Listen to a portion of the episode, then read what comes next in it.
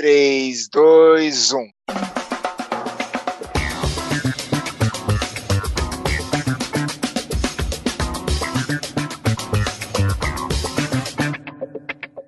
Fala galera, aqui quem fala é o Bacon e nós estamos em mais um episódio do Entre Papos. Você já sabe, o Entre Papos é aquele podcast da família Papo de Graça que fica entre a segunda e a primeira postagem de todos os meses, onde a gente fala com gente da gente, gente de casa, gente de perto, gente que gosta de Deus mesmo.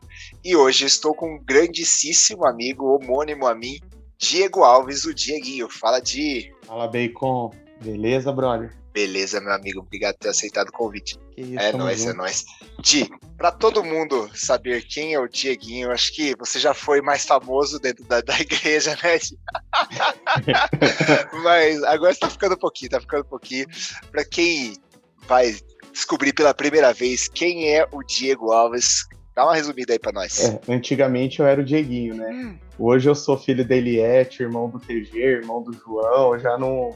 Já sou parente de alguém, né? é. Mas. Bom, então eu sou Diego ou Dieguinho, né? Como sempre fui chamado, principalmente porque você sempre foi mais alto que eu, né? Acho que esse foi o motivo que começaram a me chamar de Diego. Acho que sim. É, é, é bem provável. Ah, e, cara, eu tô na igreja já tá beirando os 20 anos já, né? É, muito tempo no, no Nazatim, agora estamos juntos aí na, na JNI. Tô, tô aí casado há quatro anos já. Minha família inteira, né, na igreja, que nem comentei, né? Meus irmãos tocam, né? Minha mãe faz parte do, dos ministérios da igreja, dos ministérios de mulheres. E, e acho que é isso. Não tem muito o que falar assim de mim, né? Sou gente como a gente. Gente como a gente, pô.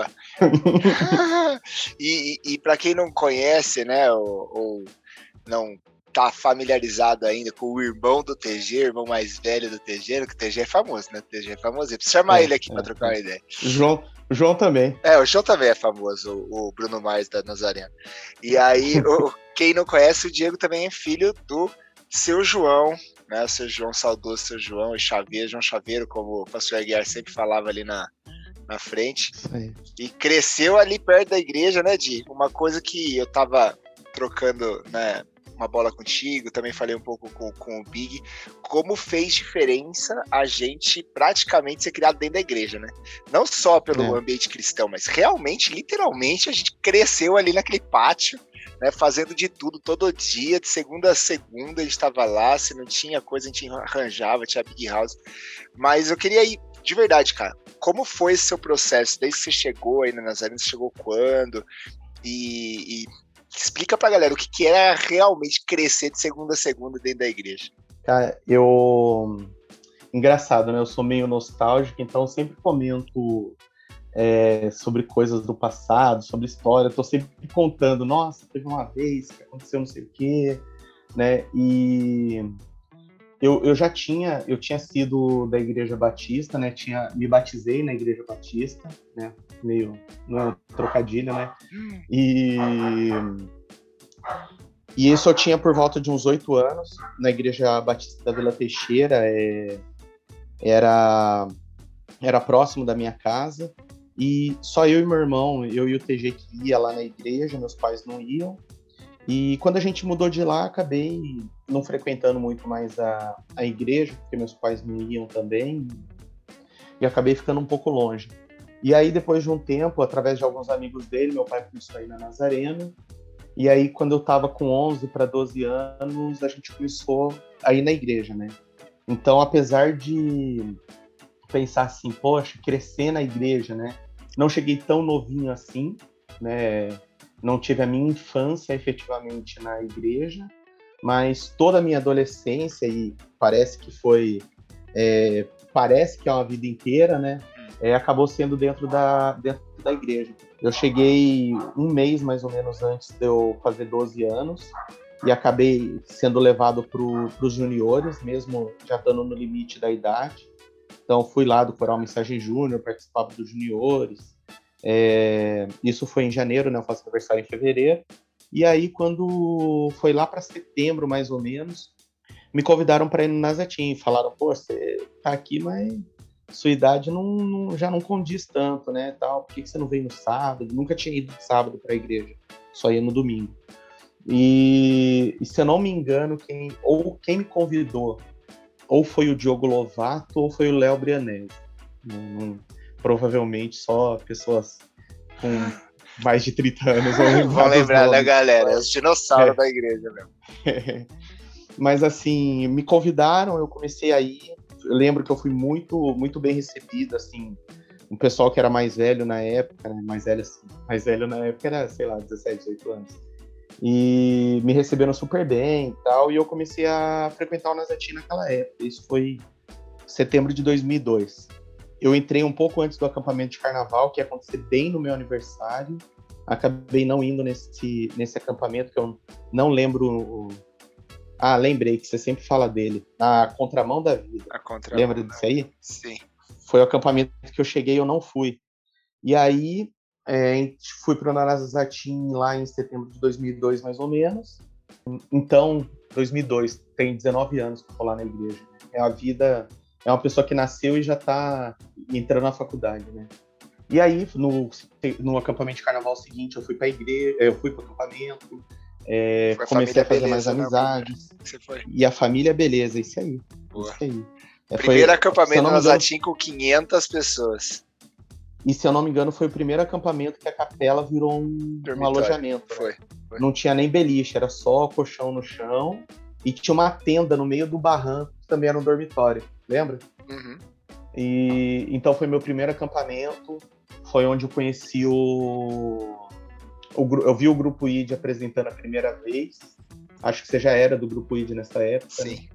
E pouco de... depois do acampamento acabei entrando no grupo ID também é, apesar desse tamanhozinho pequeno que eu tenho hoje, né? É, fui, fui, parte do grupo ID por muito tempo. Mas você era bem mais magro, Era mais né, magrinho. É, era mais magrinho.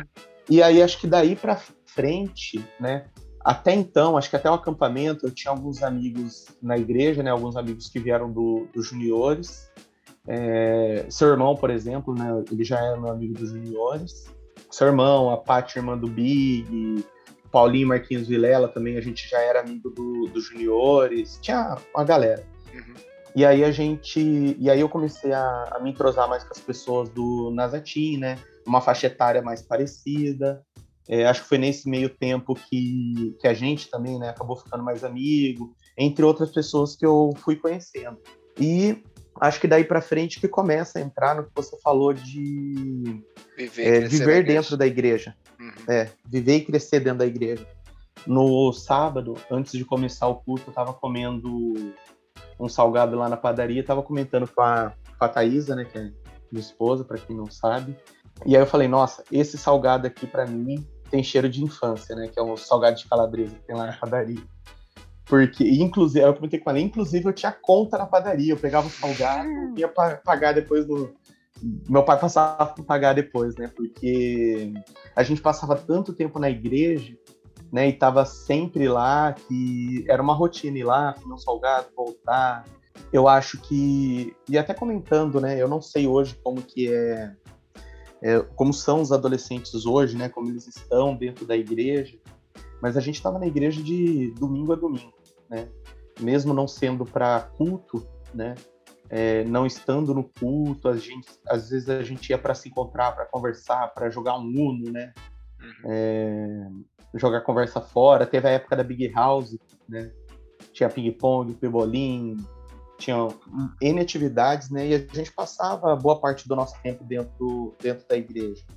Então, era um tempo muito bom, assim, porque é, eu estava até comentando, não, não muito tempo atrás, né? Falei, nossa, eu não tenho amigos assim que eu falo, ah, estudou comigo desde a primeira série, é meu amigo até hoje, né? Aquele amigo de infância da escola, não sei o que tem. Mas eu não tenho porque praticamente todos os meus amigos são meus amigos até hoje, são da igreja, que é onde eu passava, né? A maior parte do, dos meus dias da semana era na igreja. Então, eu acabei formando uma, laços mais fortes com as pessoas da igreja do que com as pessoas da escola. É, e assim, você não tem um amigo desde a primeira série, mas pré e, e, e antes do pré, lá como que chama? o infantil, a gente tava junto na mesma escola, pô. Pois é, né, que a gente só descobriu depois que a gente estudou junto, com 5 anos de idade, a gente, e a gente se conheceu depois com 12, Cris. É, muito bom, muito bom. E Di, assim, cara, uma das coisas que, que a gente viveu bem, eu acho que uh, o Nazatinha Jateni estavam revivendo bastante até chegar a pandemia, né? Era a questão das viagens missionárias, né? Sim. A gente fez, acho que sua primeira foi para Curitiba ou você não foi para Curitiba? Foi, foi, foi, foi para Curitiba. Então a gente fez uma viagem assim que foi da noite pro dia, descemos, todo mundo entrou no busão, descemos para passar uns 10, 14 dias, não sei, foi menos tempo que a gente ficou em Curitiba e, fazer as apresentações e tudo mais, né?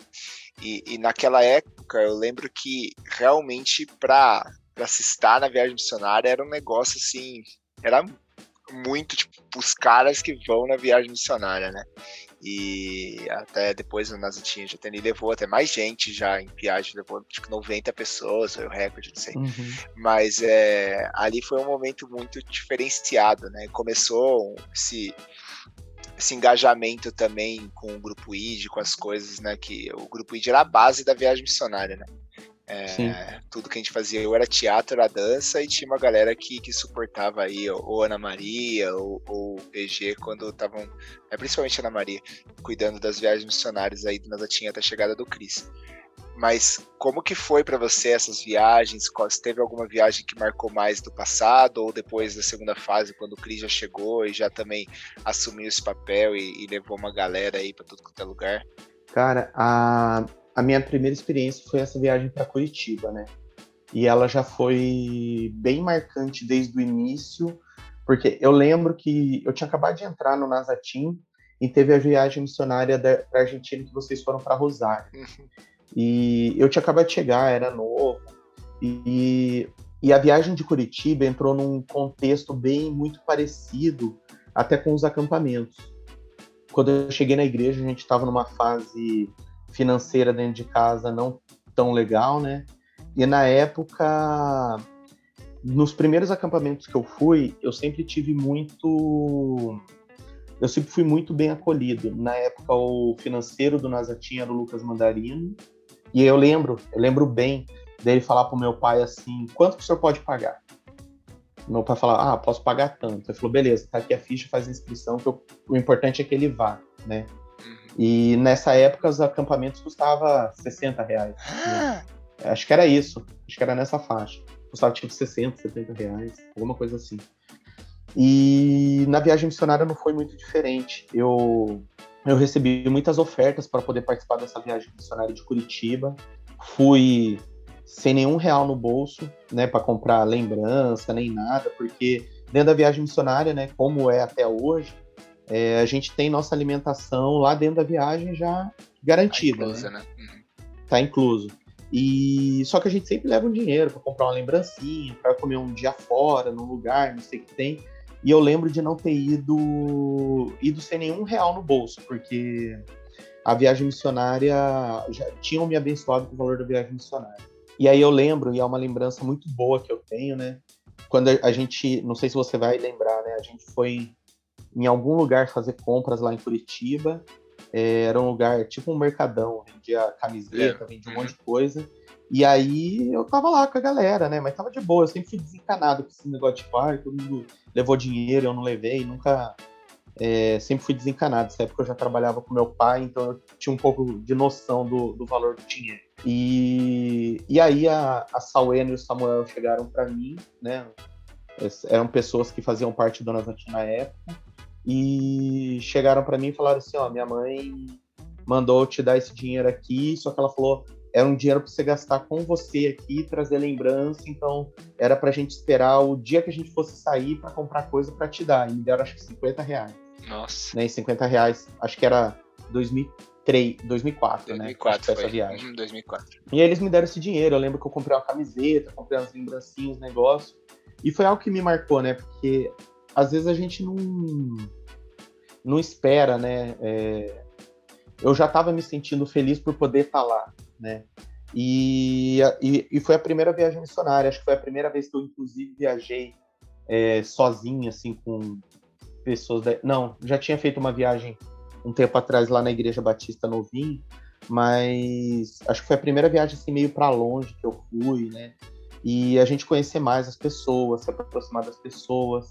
É, naquela época a gente, como você falou, o grupo ID era a base, né? A gente tinha um repertório lá de umas 20, 30 músicas prontas para dançar a qualquer momento, né? Era muita coisa. A gente passava horas ensaiando Nossa. na igreja. Não vou falar que eram músicas é, o nível de complexidade é. que o pessoal dança hoje. Né? Não eram, nem todas eram facinhas, mas sei lá, a gente não era a marininha da vida. Mas, é, mas, cara, era bastante coisa e, e foram tempos muito bons, né? E quando foi para Argentina não foi diferente também. Eu eu lembro que uma pessoa é, tinha se proposto, né? A gente vendia, a gente vendeu pizza, lavou carro, todo aquele padrãozinho para viagem missionária, que foi no ano seguinte. Ah, a 2004 a gente foi para Curitiba no meio do ano e aí seis meses depois a gente já foi para Argentina, né? No começo do ano. Foi. E aí o que a viagem de Curitiba foi meio de última hora, intermediária entre as viagens da Argentina. Né? E aí eu também, óbvio, né? Não tinha dinheiro, eu já não tinha para ir para Curitiba seis meses antes, ia ter para ir para Argentina. E aí um, uma pessoa se propôs em pagar para mim a viagem missionária. E, e, eu super feliz, né? E eu lembro que a gente foi num culto de domingo à noite para o pastor Aguiar orar pela nossa viagem, que já ia ser na semana seguinte.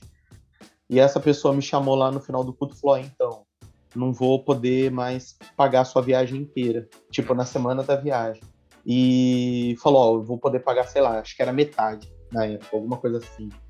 É, aconteceu uns problemas, tal, não sei o que tem. Eu, puta, onde que eu vou arrumar é, dinheiro assim de uma hora para outra, né? E aí o Maneco, lembra do Maneco? É. O Maneco não pôde ir para a viagem missionária em cima da hora e ele me ligou e falou assim: Ó, oh, eu não vou poder ir na viagem, tava tudo pago, então liguei para Ana Maria, liguei pro pessoal e a minha inscrição é sua, vai lá e, e já é, né? E chocolate. Então, chocolate. É. Então foi foi algo assim também um cuidado de Deus para que pudesse falar, né? E foram, cara, foi uma experiência em cima da outra, né? Momentos.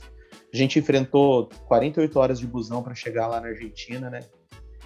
E foram experiências, minha primeira experiência internacional também. Então foram experiências. A, vi a viagem depois de adulto, né? Já na época do Cris, eu, eu pude só em uma, é, por conta do trabalho, né? Não casava data de férias e tal. Mas acho que experiências marcantes, essas de quando eu era mais novo, foram, foram as maiores. Ah, e o bom é, da viagem que eu fui com o Cris, né? Eu ia falar, essa viagem foi diferenciada, né? né?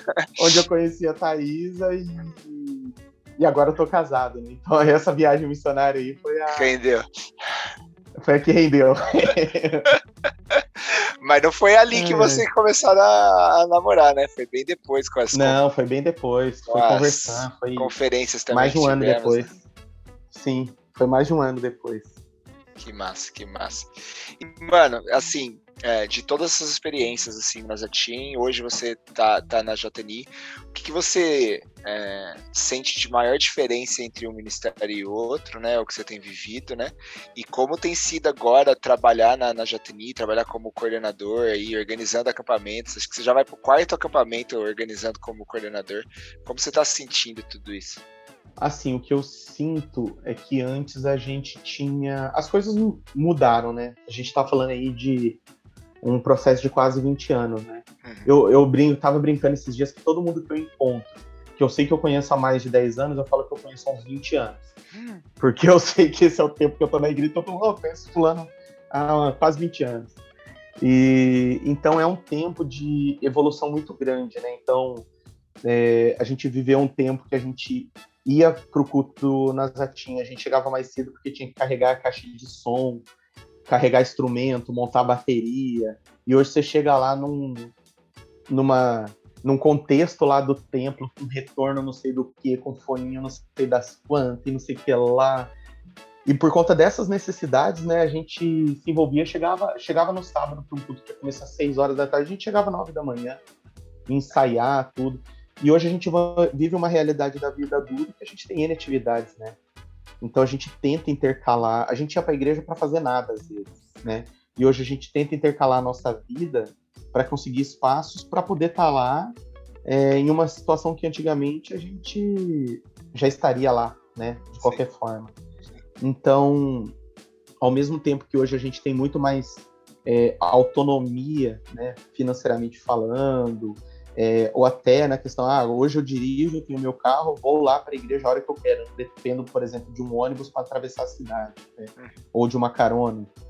Mas, ao mesmo tempo, o nosso dia a dia, a nossa vida, é, acaba tomando tempos que a gente antigamente tinha, né? Então, é muito mais desafiador, né? Só que ao mesmo tempo a gente tem ferramentas que fazem com que a gente consiga ter coisas novas, inovadoras, diferentes, né? Eu acho que a grande diferença também é quando a gente está lá na, no acampamento, num contexto de é, estar recebendo, ter pessoas é, cuidando da gente, né? E agora a gente tentar buscar cuidar das pessoas, né?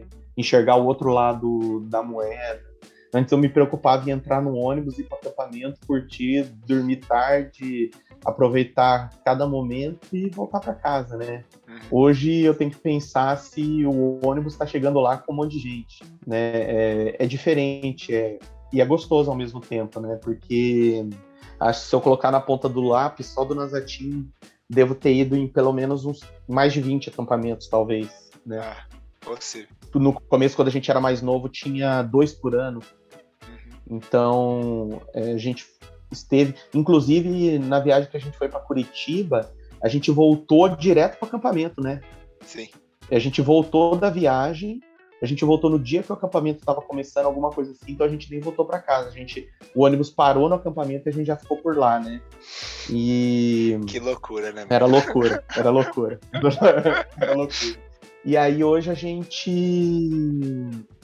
poder, né, estar tá do outro lado ajudando as pessoas e, e fazendo aquilo que um dia fizeram por nós, né? Acho que isso é, é o mais bacana, né? A gente, a gente veio de uma época que ir para o acampamento, a gente lavava a louça para valer pontuação para a equipe, porque não tinha tias o suficiente lá para lavar a louça depois do almoço, né? Uhum. E hoje a gente vai para acampamento tem ovinho mexido. a gente está falando de contextos completamente diferentes, né?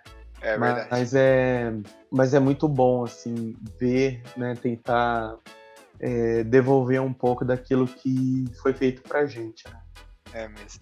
E assim, acho que muitas pessoas já foram em acampamentos, mesmo mais velhos assim, não tiveram a mesma oportunidade de organizar uma campa, né? Que nem acho que a gente tem, né? Principalmente fazendo parte da coordenação aí, da, dessa parte que realmente organiza o evento. Mas eu tive conversando com, com os meninos que fizeram o primeiro evento agora do Inside Out, e foi um baita sucesso, assim, espiritualmente uhum. falando, né?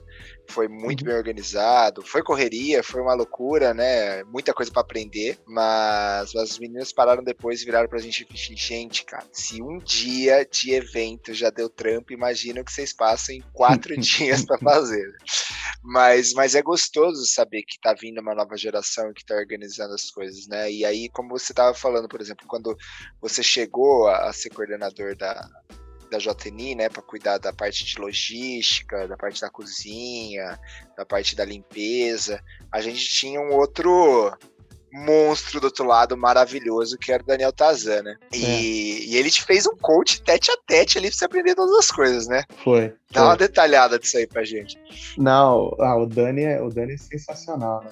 Ele ele chegava, me arrancava do meio do culto, falava: "Vem aqui, vamos dar uma volta". Porque ano que vem acho que eu não vou estar aqui. Se eu não estiver aqui, você tem que fazer o negócio girar. Falei, ô louco, achei que, achei que o trampo já estava pronto, o acampamento já estava rolando, né? E, cara, o, o Dani me ensinou uma coisa no acampamento que é o cuidado com as pessoas, né? É, era uma pessoa que ele sabia, é, ó, tal hora você tem que ficar de olho que tem uma pessoa que precisa tomar um remédio, que fulano tem que é um pouco mais velho, tem que ir lá pro quarto deitar um pouco, e às vezes o quarto tá trancado, então tem que ficar meio de olho. É, tal hora tem que ir lá levar um lanche com segurança. Aí a gente já aproveita, já dá uma evangelizada no cara, né? Porque nunca sabe, não sei o que tem. E, cara, isso abriu um, um pouco minha mente, né? Às vezes a gente pensa assim, putz, eu tô eu tô ralando, a gente trabalha antes, né? Trabalha durante, trabalha um pouco depois. A gente paga o acampamento igual todo mundo, né? Sim. E. Inclusive, e o nosso vezes... já tá pago desse ano, né? É, é, é, é tem que aproveitar o desconto do lote zero. tá mole pra ninguém. Né? e aí a gente muitas vezes não consegue assistir um culto, né? Participar. Ano passado, acho que eu assisti um culto, ou meio culto, não sei. Ano passado, é, ano passado, né? Foi antes da pandemia. Mas, cara, é, é gratificante quando você vê que as coisas estão dando certo e que as pessoas estão sendo abençoadas. E isso é bom pra gente também, né? Porque a gente enxerga que o, aquilo que a gente tá, o esforço que a gente está fazendo está gerando frutos, está gerando resultado. E, e uma coisa que eu, que eu pude aprender com o Dani nessa, nessa época aí foi que se a gente está lá, né, ajudando na organização naquele momento, o que é importante naquele momento é a vida das pessoas que estão lá. Então, pô, não deu tempo de se assistir um culto, beleza, cara, lá você tá para cuidar e ministrar a vida das pessoas e Deus vai ministrar a sua vida em outros momentos, Deus vai cuidar de você em outros momentos, tem ele em outros momentos, mas aquele é o momento que você tirou para cuidar das pessoas, né?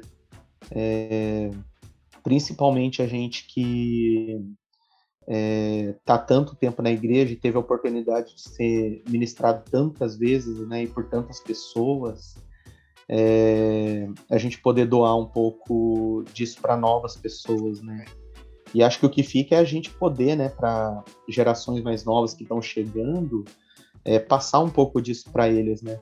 Um pouco desse sentimento e desse entendimento. Com certeza, com certeza. E, mano, passando aqui para o nosso momentos finais aqui do Entre Papos, é o papo mais curto. E o Di, qual que é, quais são os novos sonhos, novos desafios do, do Diego, da Thaisa, das coisas que vocês estão vivendo? Sei que você tá numa época muito louca e a gente tá. A galera não entende a doideira que a gente vive, né? O Diego tá é. tá gravando hoje de Campinas, mas tá passando três vezes por, por mês só em Campinas. Normalmente tá em Betim, em Santa Bárbara, em tudo que é lugar que vai parando, né? É, minha, minha vida tá meio, meio doida aí, né? Tô trabalhando, eu trabalho com implementação de um, de um sistema de logística e a gente está atendendo um cliente que fica baseado em várias cidades, então tenho viajado bastante, mas a gente tem buscado crescer, né?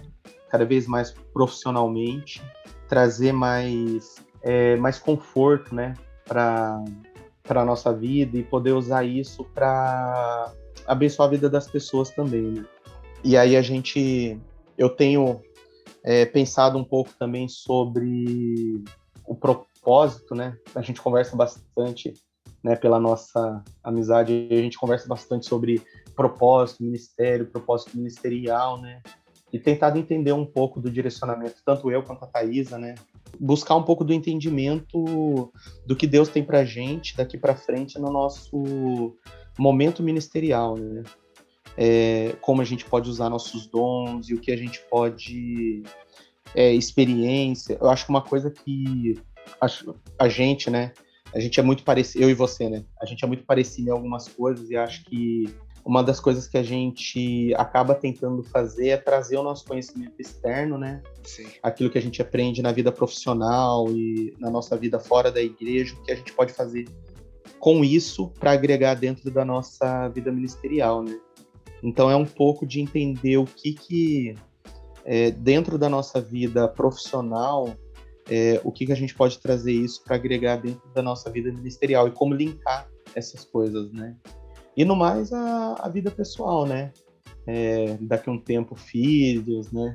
E, e, e dividindo a vida e, e, seguindo. Nada, nada muito fora do que, do que a gente espera, né? Quando a gente fala assim, ah, vou crescer, ter família, trabalhar, mas sempre pensando no que a gente pode fazer é, em prol do reino, utilizando tudo isso. Boa, boa. Eu não vou dar spoiler de sonhos seus aí aqui também, mas é. Quem não conhece muito o Ti, sabe que ele gosta mesmo dos adolescentes, gosta de fazer umas coisas muito loucas. Nada, nada, brota umas surpresas aí, né, Dinho? É, é. O, assim, algumas coisas que, eu acho que eu tenho, eu tento às vezes negar um pouco, que talvez é, seja o que eu tenho que fazer, eu tenho que buscar, né? Mas eu tenho cada vez mais confirmado, né, que aquilo que talvez eu tenha realmente a, a habilidade, né? O jeito para fazer as coisas assim, como uns cantam, outros dançam, e eu já fiz um pouco de cada, mesmo não sendo bom em nenhum. Eu já participei de todos, nesse tempo todo, eu já, acho que eu já participei de todos os ministérios que existe dentro da igreja. Acho que de todos. E, e acho que eu tô encontrando, né, meu lugar. Acho que uma coisa que eu posso falar é que eu tô com 31 para 32 anos e ainda tô descobrindo o, o meu lugar e aquilo que realmente é, eu sou bom para fazer ministerialmente, mas em paralelo a isso é importante a gente não ficar parado, né? E acho que principalmente é, essa parte, essa etapa da coordenação, né, que a gente tem trabalhado, é um momento que eu tenho usado algumas habilidades que eu tenho para contribuir no que eu posso dentro do ministério enquanto eu tô entendendo de Deus o que realmente é o, é o propósito mesmo de, de seguir, né? É aquilo que realmente é o, o, meu, o meu lado forte, né? Ministerialmente falando. Tá. Assim como uns são pastores, outros missionários, né? Mas a gente não deixa de estar de tá trabalhando, o importante claro. é não estar tá parado. Servindo, né? É. Top demais, Gi. Obrigado, cara, pelo seu tempo. Obrigado aí pelo, pela, pelo bate-papo, foi muito bom. E eu queria te perguntar uma última coisa: o que, que você deixaria de recado para essa galera, ou talvez para a nova geração que está vindo, para os nossos ouvintes aqui do Entre Papos, do Papo de Graça? Cara, eu acho que uma coisa que eu falo muito, né? E quando a gente fala desse tempo que a gente passou dentro da igreja, é, eu sempre senti a igreja como sendo uma extensão da minha casa. Né? Mesmo a gente estando numa igreja enorme, com tantas pessoas, de eu estar, tá, sei lá, na, numa parte da tarde lá e ensaiando e andar descalço pela igreja, ou é, à tarde, a gente passar o dia inteiro no meio da tarde tirar um cochilo no banco da igreja, porque a gente passou horas trabalhando em alguma coisa. E a gente sentia como se a gente estivesse em casa mesmo, né? É, eu, eu, a gente passava mais tempo na escola e na igreja do que em casa. Então, se eu fosse falar alguma coisa que a gente possa sentir na igreja como se a gente, como se nós estivéssemos na nossa casa, né? A casa do nosso pai é a nossa casa. E do mesmo jeito que a gente, depois de casado, chega na casa dos nossos pais e arranca o tênis, senta no sofá e, é, e se sente à vontade, que todos possam se sentir à vontade em cima disso, sendo a nossa casa, que a gente tenha o cuidado com a nossa casa, a gente esteja feliz de estar na nossa casa, que a gente esteja contribuindo para que a nossa casa cresça e que as pessoas que cheguem na nossa casa, elas se sintam bem, né? Então, assim como quando a gente traz visitas, a gente quer fazer de tudo para que a nossa casa esteja bonita, legal, que tenha uma comida boa, que a gente possa fazer com que a igreja seja um lugar que as pessoas que venham é, se sintam bem, se sintam felizes, aconchegadas e falem, pô, é maneira, essa casa é top. É. E, e isso contribua, né, para que o, o reino, o ministério e tudo cresça cada vez mais. Acho que é, é um pouco disso, é engajamento, é vontade, e é vontade de fazer com que as coisas cresçam, aconteçam e com humildade, né? É, sem, sem ego, sem nada, porque as coisas são feitas para Deus e por Deus, né? O ministério é dele, né? E ele nos confia para que a gente possa cuidar. Amém. Acho que é isso. Amém. Show de bola. This is Dieguinho, Diego Alves. É, é, Valeu, mano. É nóis total. Aquele abraço. Valeu, mano. Valeu.